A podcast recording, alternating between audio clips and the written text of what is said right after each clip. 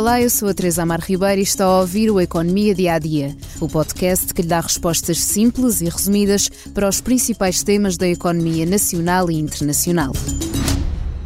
A Cofina recebeu uma oferta de aquisição lançada sobre a sua subsidiária, a Cofina Mídia, que é dona da CMTV, Correio da Manhã, Record, Jornal de Negócios ou da revista Sábado.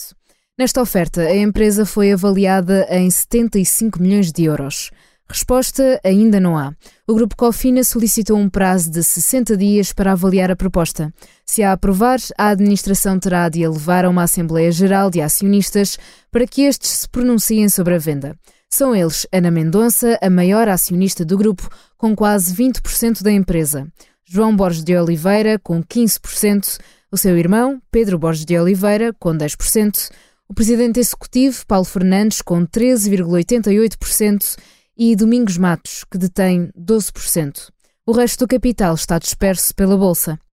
Na manhã desta segunda-feira, a Comissão do Mercado de Valores Mobiliários, a CMVM, levantou a suspensão da negociação de ações da Cofina, cuja transação em bolsa tinha sido bloqueada na sexta-feira, depois de ter sido noticiado que o futebolista Cristiano Ronaldo é um dos investidores interessados na empresa de mídia. Entre os interessados na compra total da Cofina Mídia estão Ana Dias e Luís Santana, atuais administradores, e também Otávio Ribeiro, que pertencia à Direção-Geral Editorial.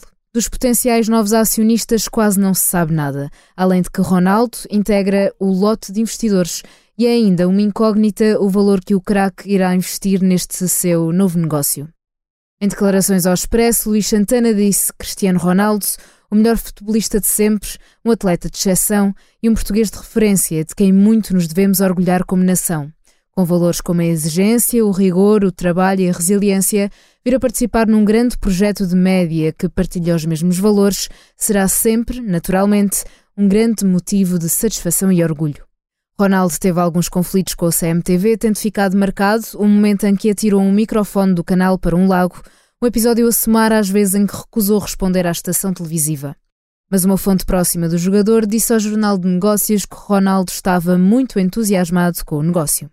A hipótese de uma junção entre a Cofina e a Média Capital, que detém a TVI, estava em cima da mesa há algum tempo, mas a sua concretização resultaria na saída de parte da gestão de ambos os órgãos.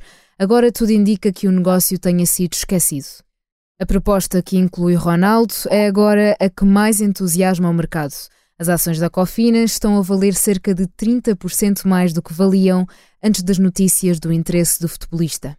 Por no Economia Dia a Dia. Antes de fecharmos, convido a ouvir o podcast de Comissão Política que levanta a questão de que vale bater o pé ao BCE.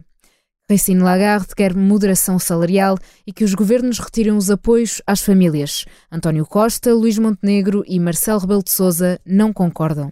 Mas quem terá razão? Obrigada por estar desse lado. Se tem questões ou dúvidas que gostaria de ver explicadas no Economia Dia a Dia, envie um e-mail para tearribeira.express.empresa.pt. Voltamos amanhã com mais novidades económicas.